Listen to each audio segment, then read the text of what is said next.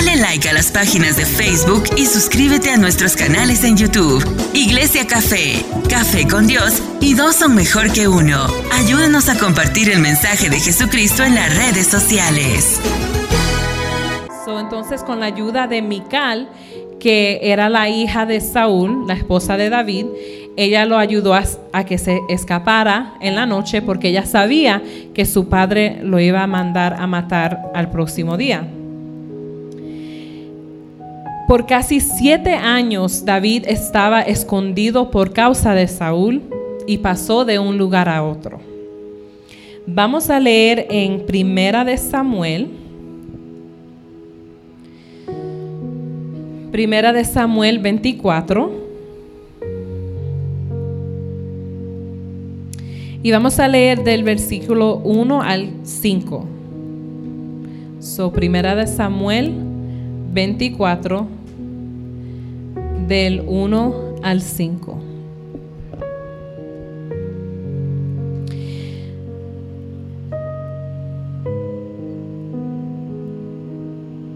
Después de que Saúl regresó de pelear contra los filisteos, se le informó que David se había ido al desierto en Gadi. Entonces Saúl escogió a tres mil soldados selectos de todo Israel y fue en busca de David y de sus hombres que estaban cerca de los peñascos de las cabras salvajes. En el lugar donde el camino pasaba por algunos rediles, Saúl entró en una cueva para hacer sus necesidades. Pero resultó que David y sus hombres estaban escondidos más adentro de esa misma cueva. Ahora es tu oportunidad. Los hombres le susurraron a David. Hoy el Señor te dice, te aseguro que pondré a tu enemigo en tu poder para que hagas con él lo que desees. Entonces David se le acercó sigilosamente y cortó un pedazo del borde del manto de Saúl, pero comenzó a remorderle la conciencia por haber cortado el manto de Saúl. Ahí vamos a parar. Entonces, de en esos tiempos que David andaba escondido de Saúl, él estaba en la cueva con sus soldados y ahí mismo entró Saúl. Saúl no sabía que ahí estaba David, pero David sabía. Entonces, me imagino cómo se sentía David en ese, momento, que su, su enemigo estaba ahí cerquita de él. Y el título de mi cueva es, eh, perdón, el título de mi prédica es, ¿qué haces en tu cueva?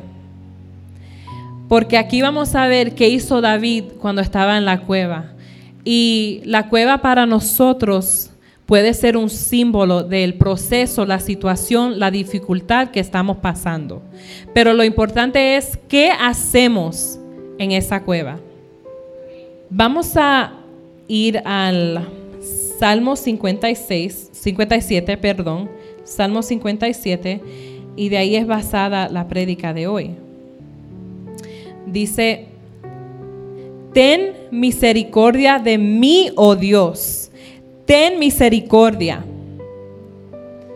En ti busco protección.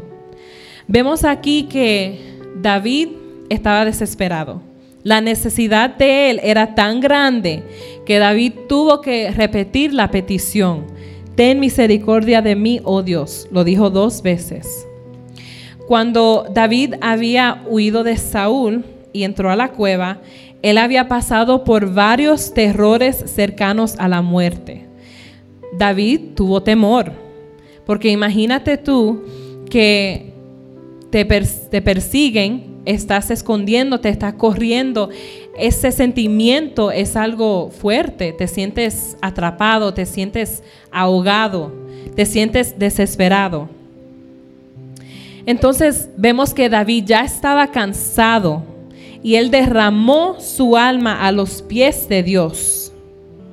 David puso su confianza en Dios. Él confiaba en que la protección solo estaba en Dios. Aunque David tuvo sus soldados a su lado, él sabía que ellos no lo podían salvar a él. Que Dios era la única esperanza de David, porque David vivía una vida de adoración, de alabanza y de confianza en Dios. No importaba lo que David hacía, él confiaba en lo que Dios lo mandaba hacer. Él confiaba en la, en la, instrucción, en la dirección de Dios. Su alma confiaba en Dios y en nada más, porque no había nada más en qué confiar. Entonces yo te pregunto, cuando pasas por los procesos, los desiertos, cuando estás en tu cueva, ¿confías en Dios? ¿O confías en las personas alrededor de ti? ¿En qué tienes tu confianza? ¿En quién? Sigo con el versículo 1, dice, me esconderé bajo la sombra de tus alas hasta que haya pasado el peligro. David buscó refugio bajo las alas de Dios. Cuando hay peligro, nosotros queremos estar seguros, queremos buscar un refugio también. Buscamos algún, algún lugar seguro donde hay protección, como por ejemplo si hay una tormenta o hay muchos sitios donde pasan los tornados y muchos tienen que bajar si tienen un basement, tienen que protegerse, tienen que buscar a dónde ir, tienen que buscar protección.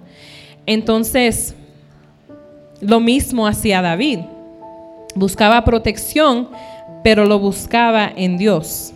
Entonces, no hay lugar más seguro que estar bajo las alas de Dios, porque nos podemos esconder a donde sea y Dios nos va a encontrar. Dios siempre va a estar ahí. No vas a conseguir la seguridad que necesitas en ninguna persona, ni en ningún lugar vas a conseguir esa seguridad, solo en la presencia de Dios.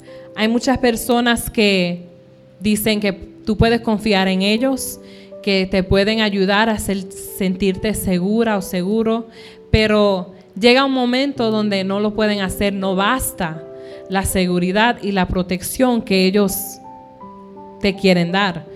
Entonces tenemos que aprender a refugiarnos bajo las alas de Dios, porque el amor de Dios nunca se acaba y la protección que Él tiene sobre nosotros nunca se va a acabar. A donde quiera que estamos, que vayamos, Dios está ahí.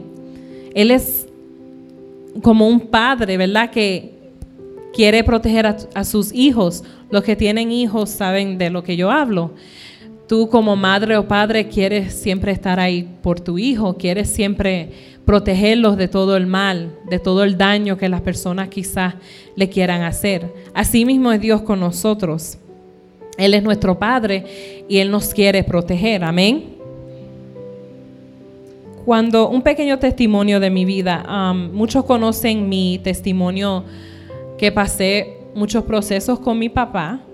Eh, él pues no andaba muy bien. Él eh, llegaba a la casa a pelear con mi mamá y era tomaba alcohol y era algo bien temeroso que un niño o una niña viera eso, que escuchara los gritos, las peleas. Era algo que me daba mucho temor, pero le digo algo, yo me crié en una escuela católica. En esa escuela nos enseñaron religión, nos enseñaron a rezar, no nos enseñaron a orar ni a hablar con Dios.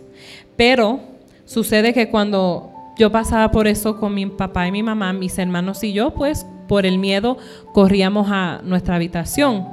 Pero ahí yo me ponía a orarle a Dios. Yo le decía, Señor, tengo miedo.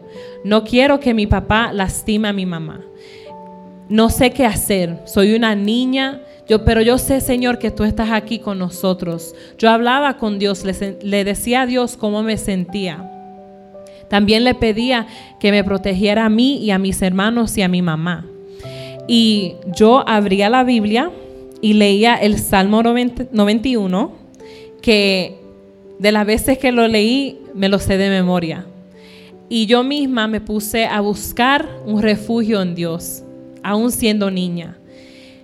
Tenía como 8 o 9 años, eh, pero yo sé que aunque era niña, Dios había puesto algo diferente en mí, porque nadie me enseñó a tener esa relación con Dios. En la escuela no me lo enseñaron, en mi hogar no me lo enseñaron, pero había algo y yo sabía que yo podía confiar en Dios, que Él estaba ahí conmigo en esa situación. Y le doy gracias a Dios porque, ¿verdad? Él nunca falla. Entonces, te pregunto a ti, ¿estás buscando refugio bajo las alas de Dios en tu proceso, en tu dolor, en, tu situación? ¿Te agarras de Dios y confías en Él? Pregúntate eso. Vamos al versículo 2 que dice, clamo al Dios altísimo, a Dios quien cumplirá su propósito para mí. Vamos a mirar aquí la fe que tenía David. Aunque él estaba desesperado, él le clamaba a Dios. Y él sabía que Dios no lo iba a dejar morir, no lo iba a dejar que él se muriera, que nadie lo hiriera. Porque él sabía que todavía había un propósito en él, que todavía le faltaba mucho de vivir. David sabía, él todavía no era el, rey, pero lo iba a hacer. Entonces ahí vemos que David sabía que pasara lo que sea, él no iba a morir, porque le faltaba mucho de vivir, mucho de hacer. Tenía mucho trabajo que tenía que hacer con Dios. Entonces, en estos últimos años, ¿verdad? Pasamos por una pandemia con el COVID y muchos pensaban que iban a morir. Era algo ¿verdad? Que quizás nunca, algunas personas nunca habían vivido. Era algo sí que uno en un momento quizás sintió temor, pero si en verdad tu fe está basada en Dios, y tú sabes que todavía te falta cumplir muchas cosas que Dios declaró sobre tu vida, quiere decir que no ibas a morir. Porque si Dios me dijo a mí, por ejemplo, que yo iba a ser pastora, y si entre medio de la pandemia todavía no era pastora, ¿cómo Dios me iba a dejar morir? Entonces, ¿quiere decir que Dios es mentiroso? No. Dios no miente. Dios lo que declara, lo que promete, lo que dice sobre tu vida, se cumplirá, pero está en nosotros. Está en nosotros creer y tener fe. Yo, pues como muchos, me enfermé con el COVID, pero yo sé que iba a estar bien, que mi familia iba a estar bien. Muchos saben que el pastor pasó muy fuerte la enfermedad. Y como les digo, como humanamente, pues me dio un poco de temor porque él tenía fiebre. Por dos semanas tenía fiebre y esa fiebre no se le quería bajar. Y yo pues oraba y le preguntaba a mi mamá, ¿qué te dice Dios? sobre esta situación, sobre esta enfermedad. Y ella dice, pues Dios me dice que él va a estar bien, que él se va a levantar, nada le va a pasar. Y así mismo fue. Ya van casi tres años, el pastor todavía está aquí, gracias a Dios, porque le falta mucho de vivir, le falta mucho de hacer, de cumplir. ¿Cómo Dios lo, lo va, va a dejar que él se muera, aun cuando tiene mucho que terminar? tiene mucho que hacer en esta vida. Confiemos en Dios. Amén. El versículo 3 dice, Él mandará ayuda del cielo para rescatarme y avergonzará a los que me persiguen. Vemos aquí que David reconocía que Dios era su única ayuda. Él buscó ayuda del Altísimo que ocupaba el terreno más alto de todos, más alto de los cielos. David reconocía que con sus propias fuerzas él no podía. Él necesitaba las fuerzas de Dios, de nuestro Dios altísimo, que sobrepasa toda situación, toda, todo. Entonces él se acostó y se y le dio paz porque él sabía que al siendo Dios tan grande él lo iba a ayudar. Entonces, aquí podemos aprender que no debemos de encargarnos de nuestros perseguidores. Hay personas que nos quieren hacer daño, hay personas que nos quieren herir, pero ¿para qué nosotros tenemos que encargarnos de eso si Dios tiene el poder, Dios nos quiere ayudar? Déjalo en las manos del Señor, Él está ahí para pelear tu batalla. Él está ahí, Él quiere ayudarte, pero el, el problema somos nosotros, que no dejamos que Dios nos ayude. No dejamos que Dios tome la situación y se encargue de las personas que nos quieren hacer daño. Queremos pelear solo. Nosotros decimos, no, yo puedo, yo lo voy a hacer. No, tienes que dejarlo en las manos del Señor, porque no hay nadie más grande que Él. Dios nos quiere dar el descanso, por eso debemos de aceptar la ayuda de Él. Él no quiere que nosotros nos cansemos, que peleemos, que, ¿verdad? Que nos hagan daño. Él no quiere eso. Él quiere que descansemos y que tengamos paz en Él, eh, sabiendo que Él lo va a hacer. Sabemos que el amor de Dios nunca se acaba, como dice aquí. Mi Dios enviará su amor inagotable y su fidelidad. Es parte del versículo 3. El amor de Dios nunca se acaba y su fidelidad es por siempre. No se puede agotar. El amor de Dios no se acaba. No es como una batería que hay que cargarla o ya cuando la batería está en low hay que botarla. No, el amor de Dios es como una batería que sigue y sigue y que crece más y más el versículo 4 dice, me rodean leones feroces que con avidez devoran a sus presas humanas. Sus dientes penetran como lanzas y flechas y sus lenguas cortan como espadas. ¿Cuántas veces no ha ocurrido esto? Que estamos en nuestro trabajo, puedes estar manejando y hay personas, ¿verdad?, que son súper agresivas que andan de mal humor, que quizás, ¿verdad? Nos hieren con palabras, especialmente en el trabajo, no sé. Nos enfrentamos con personas buenas, pero también hay personas, ¿verdad?, que no tienen el conocimiento de Dios y lo que quieren es hacer daño, solo quieren herir a las personas. ¿Y qué hacemos cuando enfrentamos a esas personas? Es importante saber qué hacer. Porque no nos podemos pelear, no podemos pelear con ellos, no podemos actuar de la misma manera, porque ¿a dónde vamos a llegar? Vamos a crear un problema más grande, vamos a crear algo que empezó así y creció de así. No, hay que dejar que Dios obre en ellos. No te pongas a pelear con ellos. Tienes que dejar que Dios lo haga porque él está en la situación, Él, está, Él nos quiere ver a ver cómo actuamos, ¿verdad? Imagínate que hay alguien en tu trabajo que, ¿verdad? Te hable mal o quiera pelear contigo y tú te pongas a ese nivel. ¿Qué va a decir Dios? ¿Qué ejemplo vamos a hacer para los demás? Debemos mirar cómo actuamos, cómo hablamos. Hay veces que sin saberlo eh, decimos cosas mal y lastimamos a las personas alrededor, a nuestro esposo, la esposa, los hijos. Hay veces que yo me pongo malcriada y le hablo mal a mi esposo y ni me doy de cuenta. Me pasa mucho. Y mi esposo es bien, gracias a Dios que él ha sido bien paciente. Dios le ha dado la paciencia porque yo yo no soy, yo soy una persona buena, ¿me entienden? Soy una esposa buena, pero todos tenemos nuestra, nuestros defectos. Y hay veces, ¿verdad?, que hablo mal y me pongo mal criada y yo digo, él me dice, cálmate, me hablaste mal. Y yo digo, en verdad. Y yo digo, wow, like, especialmente las mujeres en esos meses, ¿verdad?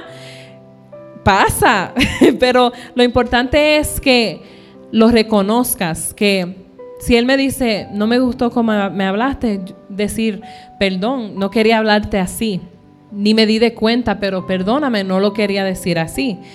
¿Verdad? Lo importante es que estén siempre observando su reacción, porque a veces no es solo con las palabras, es con la mirada, ¿verdad? La mirada dice mucho. So, no te pongas a pelear porque Dios va a pelear por ti. Amén. Volvemos al versículo 5 que dice, exaltado seas, oh Dios, por encima de los cielos más altos, que tu gloria brille sobre toda la tierra. David declara que el Señor es exaltado sobre todo. Él reconocía que Dios era digno de ser exaltado en lo alto, sobre los cielos y en todo momento. Cuando tú estés triste, cuando estés desanimado, cuando tengas enojo, exalta a Dios. Cuando estés contento, exáltalo. Pero también, también cuando no estás contento, si estás preocupado, tienes que exaltar a Dios, adora a Dios. Cuando estás feliz, haz lo mismo. Tienes que darle al Señor tu lugar, su lugar en todo momento. No solo cuando estamos felices, que las cosas van bien, vamos a decir gracias Señor porque todo va bien. No, cuando estás en los procesos, dale gracias a Dios por los procesos, porque estás siendo formado, vas a salir con, con, la recompensa, vas a salir más fuerte que nunca.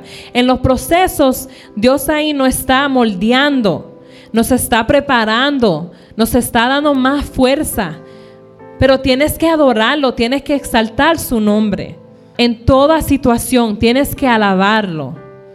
Porque ahí Dios va a ver el sacrificio que aunque ni puedas hablar, cuando adoras algo grande sucede. Dios lo escucha. Así que dale su lugar a Dios. Cuando estés en tu cueva, no te calles. Eso es lo primero que nosotros queremos hacer, ¿verdad? Estamos heridos, nos queremos encuevar y quedarnos callados. No, Tienes que exaltarlo, tienes que seguir adorándolo en medio del dolor. Cuando yo pasaba por procesos, aún siendo adulta, y no tan adulta porque solo en esos tiempos tenía 22, 23 años, todavía estaba aprendiendo mucho de la vida. Yo eh, ya estaba yendo a la iglesia aquí con mis padres y me costaba, me costaba adorar y hablarle a Dios. Llegó un momento donde yo sentía que Dios no estaba conmigo. Yo estaba pasando por una situación difícil y seguía ocurriendo y ocurriendo. Y yo decía, Señor, ¿a dónde estás? ¿Por qué tú permites que esto me pase? Y yo no quería venir a la iglesia. No quería, porque yo decía, no, Dios no me está ayudando. Y yo tengo una amiga que ella es testigo de Jehová y me acuerdo que yo le estaba contando mis problemas y estaba llorando por teléfono. Y ella me dice, no le eches la culpa a Dios, no es la culpa de Él de que estás pasando por eso. Dios no quiere verte lastimada, Él no quiere verte así. Pero a veces tenemos que pasar por estas situaciones para que crezcamos espiritualmente, para que aprendamos a habitar en Dios, a confiar en Él. Y yo no entendía eso. Y mira, ella que no es cristiana me pudo dar una palabra de, esfuerzo. Y yo abrí mis ojos y yo dije, wow, de una vez le pedí perdón a Dios porque sabía que Él estaba a mi lado, que es mi culpa de que yo me sentía sola. ¿Sabes por qué? Porque me callé. No me paré a pelear. Entonces, si tú haces lo mismo en tu cueva, Cambia desde ahora en adelante, párate firme, adora al Señor. Tienes que adorarlo y exaltarlo. No te quedes callado. Abre la boca. Por una razón Dios nos dio la boca, no solo para comer, sino que para pelear, porque somos guerreros, somos hijos de Dios. Si Dios es grande y tiene poder, sus hijos también tienen el poder de pelear.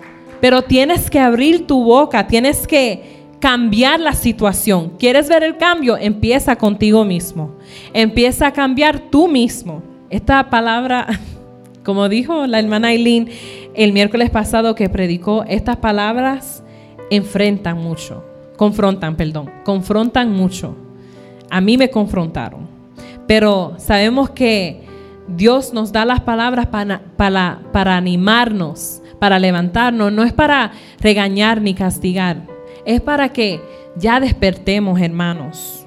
Quiero seguir con el versículo 6 que dice, mis enemigos me tendieron una trampa. Estoy cansado de tanta angustia. Cavaron un poco un pozo profundo en mi camino, pero ellos mismos cayeron en la trampa. Parte de esta prédica, no parte, pero mucho de la prédica se trata de la fe. Mira la fe tan grande que tenía David, que él no sabía que los enemigos iban a caer en la misma trampa. Pero él lo declaró, porque él sabía que siendo hijo de Dios, él no iba a caer. Él no iba a caer. Miren cómo él confió en Dios. Tienes que creer que cuando el enemigo te envía una trampa, sé listo. Agárrate de Dios y dile, yo no voy a caer en esa trampa, vas a caer tú primero, pero yo no. Tienes que tener fe, pero tienes que mantenerte agarrado de Dios. Porque si vamos caminando, ¿verdad? Si vamos caminando en la cueva donde es oscuro, no vamos a ver nada. Si no estamos agarrados de Dios, vamos a caer ahí mismo en el hoyo que el enemigo puso para nosotros. Pero si estás bien agarrado de Dios, Dios te dice, cuidado que ahí hay una trampa. Desvíate, ven para este lado, ven para este lado, camina por aquí. Pero si no estás con Dios, vas a caer. El versículo 7. Mi corazón está confiado en ti, oh Dios. Mi corazón tiene confianza. Con razón puedo cantar tus alabanzas. Cuando David estaba ahí en esa situación, en esa cueva, que confiaba en Dios, que Dios lo iba a ayudar, él le clamó a Dios y sintió paz porque él sabía que Dios lo, lo escuchaba. Por eso dice que el corazón de él estaba confiado en Dios y con razón puede cantar sus alabanzas. En esa situación David pudo permitir que su corazón permaneciera en alabanza a Dios. Él no estaba preocupado. Él al principio, ¿verdad? Se desesperó un poco, pero cayó en cuenta y dijo, espérate, Dios está conmigo, Dios ha estado conmigo, Él no me va a dejar caer. Yo soy hijo de Dios y voy a salir con la victoria de esta situación. David reconocía que Dios estaba en la situación y que ya él tenía la victoria. Ya él profetizó sobre su vida de que iba a salir bien. El 8. Despiértate corazón mío, despiértense, lira y arpa. Con mi canto despertaré al amanecer. Sabemos que David le encantaba adorar a Dios, era un gran adorador. Y en toda situación de su vida, David lo adoraba. En la cueva lo adoró, Fuera de la cueva lo adoraba. Todo lo que David cumplió en su vida fue porque él vivía una vida centrada en Dios. Dios era el centro de su vida. Y todo lo que David hacía era con dirección de Dios. Él sintió paz porque sabía que Dios lo escuchaba. Debemos de seguir este ejemplo. Cuando pasamos por dificultades, no queremos adorar, no oramos y no buscamos de, Dios, ¿verdad? Pero te pregunto, cuando estás en tu cueva, ¿adoras a Dios? Te daré gracias, Señor, en medio de toda la gente. Cantaré tus alabanzas entre las naciones. Dios todavía no había hecho lo que David sabía que él iba a hacer y ya le estaba dando gracias a Dios. Si Dios te dio una palabra, dale gracias. Aunque no la veas, dale gracias. Porque ya sabes que Dios lo va a hacer, que lo va a cumplir. Pero con tu fe, con tu fe y con tu gracia y con la gracia que le tienes a Dios, puedes ver el resultado. Vas a ver lo que Dios prometió sobre tu vida. David sabía que Dios lo iba a sacar de la cueva vivo y por eso le agradeció a él.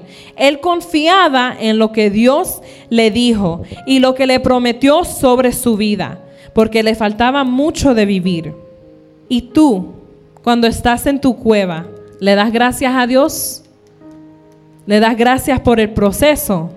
¿Confías en que Él te va a sacar de ahí y vas a poder testificar de tu proceso? ¿Vas a poder alabar el nombre de, Dios por todo lo que ha hecho en tu vida? Pregúntate eso. Pues tu amor inagotable es tan alto como los cielos. Tu fidelidad alcanza las nubes. Cuando nosotros estamos en la cueva, ¿verdad? Imagínate en una cueva. Vas a ver que reduce tu visión, es oscura. Y la mayoría de las personas no ven a Dios en esa situación. Se desesperan. Ven, solo ven la oscuridad. Dejan que la oscuridad los consuman. Pero vemos aquí que el canto de David y su gran adoración se elevaron hasta los cielos. Porque él reconocía que el amor de Dios era tan alto como los cielos. Él exaltó la misericordia y la verdad de Dios, incluso en circunstancias difíciles. David tenía su mirada fija en Dios. ¿A cuántos le pasa eso, verdad? Que están en el proceso y solo ven el proceso, el proceso, el proceso. Solo se preocupan por eso. Pero no tienen la mirada fijada en Dios. No tienen la mirada fijada, fijada en la luz que es Jesús, en el camino que es Él. Solo se preocupan de lo que están pasando. Pero si enfocas tu mirada en Dios y tu fe en Dios, vas a ver la luz y vas a poder salir de esa cueva. Por eso mismo es que David no perdió la visión que Dios tenía para él. Y cuando estás en tu cueva, ¿miras hacia Dios? ¿O te envuelves tanto en la situación que se te, se te hace difícil mirar a Dios? Exaltado seas, oh Dios, por encima de los cielos más altos. Que tu gloria brille sobre toda la tierra podemos ver la libertad que el espíritu de David tenía. Porque aunque él estaba en esa situación, su alma glorificó al Señor sobre toda la tierra, sobre todo. Él le dio la gloria, él le dio a Dios su lugar. David en ningún momento dejó de alabar a Dios, no bajó sus manos, no cayó su boca. En ningún momento él cuestionó a Dios, no preguntó, Señor, ¿por qué traiste a Saúl aquí?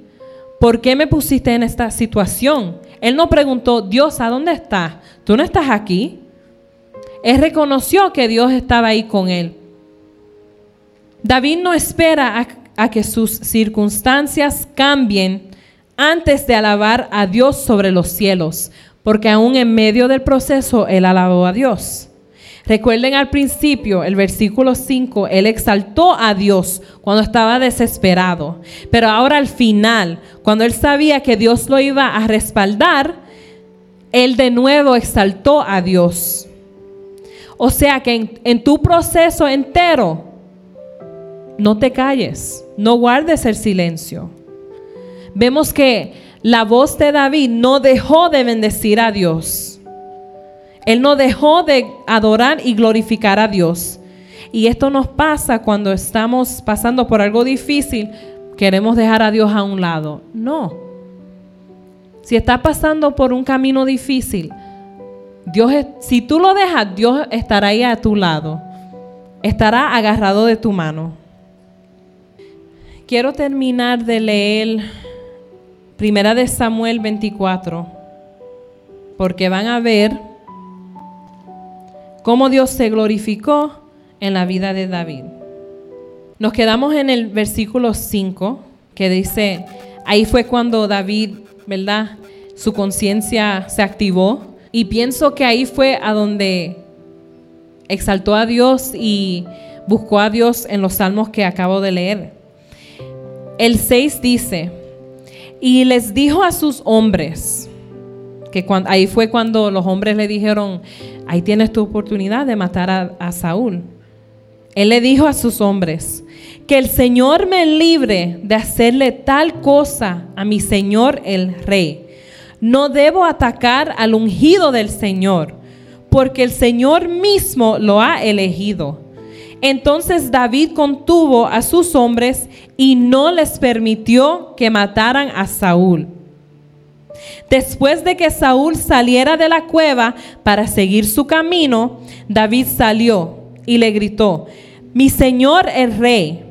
Cuando Saúl miró hacia atrás, David se inclinó hasta el suelo delante de él. Entonces le gritó a Saúl, ¿por qué le hace caso a la gente que dice que quiero hacerle daño? Este mismo día pude ver con sus propios ojos que no es verdad, pues el Señor lo puso a mi merced allí, en la cueva. Y algunos de mis hombres me dijeron que lo matara, pero yo le perdoné la vida. Pues dije, nunca le haré daño al rey. Él es el ungido del Señor. Mire, Padre mío, lo que tengo en mi mano es un pedazo del borde de su manto. Yo lo corté, pero no lo maté. Esto prueba que no intento hacerle daño y que no he pecado contra usted, aun cuando usted me ha estado persiguiendo para matarme. Que el Señor juzgue entre nosotros. Tal vez el Señor lo castigue por lo que intenta hacer, pero yo nunca le haré daño. Como dice el antiguo proverbio, de la gente malvada provienen las malas acciones. Así que puede estar seguro de que nunca le haré daño. De todas formas, a quien tratar de atrapar al rey de Israel, debería pasar tiempo persiguiendo a alguien que no vale más que un perro muerto o una sola pulga. Por lo tanto, que el Señor juzgue quién de nosotros tiene la razón y que castigue al culpable. Él es mi defensor y me rescatará de su poder. Qué bueno es Dios. David ahí tuvo la oportunidad de terminar todo, de matar a Saúl y quizás pensara que iba a vivir en paz, pero no. David no quiso la venganza. David se dejó instruir por Dios. Dios le, dio la, decisión. Le puso ahí su enemigo. Le dijo, haz lo que tú quieras. Pero David, como hijo de Dios, sabía que no podía vivir con esa culpabilidad. Él no quería la venganza. Y ahí pueden ver lo sincero que era el corazón de David que a veces cuando las personas nos hacen daño, ¿verdad? Pensamos, wow, qué bueno sería lastimarlos igualmente, qué bueno sería que le hiciéramos lo mismo que ellos nos hicieron a nosotros, ¿verdad? Pensamos, ay, me sentiría mejor, pero no. No es así. Si buscas la venganza, te vas a sentir peor de cómo llegaste. No dejes que el enemigo trabaje en tu mente al dejarte pensar que al lastimar a las personas vas a resolver el problema. No. Y termino aquí. Cuando David terminó de hablar, Saúl le respondió, ¿realmente eres tú, David, hijo mío? Enseguida comenzó a llorar y le dijo a David, eres mejor persona que yo porque has devuelto bien por mal. Es cierto, has sido increíblemente bondadoso conmigo hoy, porque cuando el Señor me puso en un lugar donde pudiste haberme matado, no lo hiciste. ¿Quién otro dejaría ir a su enemigo cuando lo tiene en su poder? ¿Saben quién? Un hijo de Dios. Que el Señor te recompense bien por la bondad que hoy me has demostrado. Ahora me doy cuenta de que ciertamente tú eres el rey y de que el reino de Israel prosperará bajo tu gobierno. Júrame entonces por el Señor que cuando esto suceda no matarás a mi familia ni destruirás a mis descendientes. Entonces David le prometió esto a Saúl con un juramento. Después Saúl volvió a su casa, pero David y sus hombres regresaron a su fortaleza. Vamos a ser como David, que su conciencia lo golpeó en ese momento. Él no quería hacerle daño a Saúl. David ya quería terminar con el proceso, el problema. ¿Y qué hizo David? Se lo entregó a las manos de Dios. El hombre de Dios que camina por fe puede esperar el tiempo del Señor. El caso no fue Saúl contra David, sino Saúl luchando contra el Señor. En tu proceso, tus enemigos, tus perseguidores no están peleando contigo, están peleando con Dios. Porque ven a Dios en ti. Ven que eres hijo de Dios. ¿Y qué quieren hacer? Quieren desafiarte. Quieren ver qué vas a hacer. ¿En verdad eres hijo de Dios? Vamos a ver. Te tiran la pullita. Y, y si dejas que eso te lastime, que te moleste, ahí ya perdiste. Ya perdiste. No dejes que ellos te roben el gozo, que ellos sientan satisfacción al verte caer. No lo dejen. Sé como David y deja todo en las manos del Señor. Unos puntos para terminar. ¿Qué haces en la cueva donde solo parece ser oscuro, donde te sientes solo? ¿Te quedas callado? ¿Peleas con tus enemigos o peleas contigo mismo? ¿O exaltas a Dios? ¿Adoras a Dios? ¿Mantienes tu mirada fijada en Dios? ¿Lo glorificas a Él en las buenas y en las malas? Usa el ejemplo de David. Vive una vida de adoración y alabanza y verás cómo todo saldrá bien. Yo aprendí mucho, hermanos, de esta prédica, de esta palabra porque cuando pasamos por un proceso pensamos, ya, aquí se acabó. No. Los problemas van a seguir, los, los problemas van a venir. Si no es una cosa, es otra. Pero lo importante es cómo tú lo enfrentes, cómo tú lo vas a batallar, cómo tú lo vas a pasar. Vamos a estar de pies para orar. Deja todo en las manos del Señor. Todo, todo toda preocupación, tu familia, tus hijos, déjalo en las manos de Dios. Si crees que Dios es real, si tú lo crees, si tienes fe y solo necesitas un poquito de fe, Dios lo, hará. Dios cambiará tu situación. Pero tienes que dejarlo, tienes que abrir abrirle la puerta, abrir tu corazón y dejar que Él entre, que Él camine. Déjalo que Él lo haga. No metas la mano. Nos encanta meter la mano. Deja que Dios se preocupe por eso. Deja todo en las manos de Dios. Ten paz. Dale like a las páginas de Facebook y suscríbete a nuestros canales en YouTube. Iglesia Café, Café con Dios y dos son mejor que uno. Ayúdanos a compartir el mensaje de Jesucristo en las redes sociales.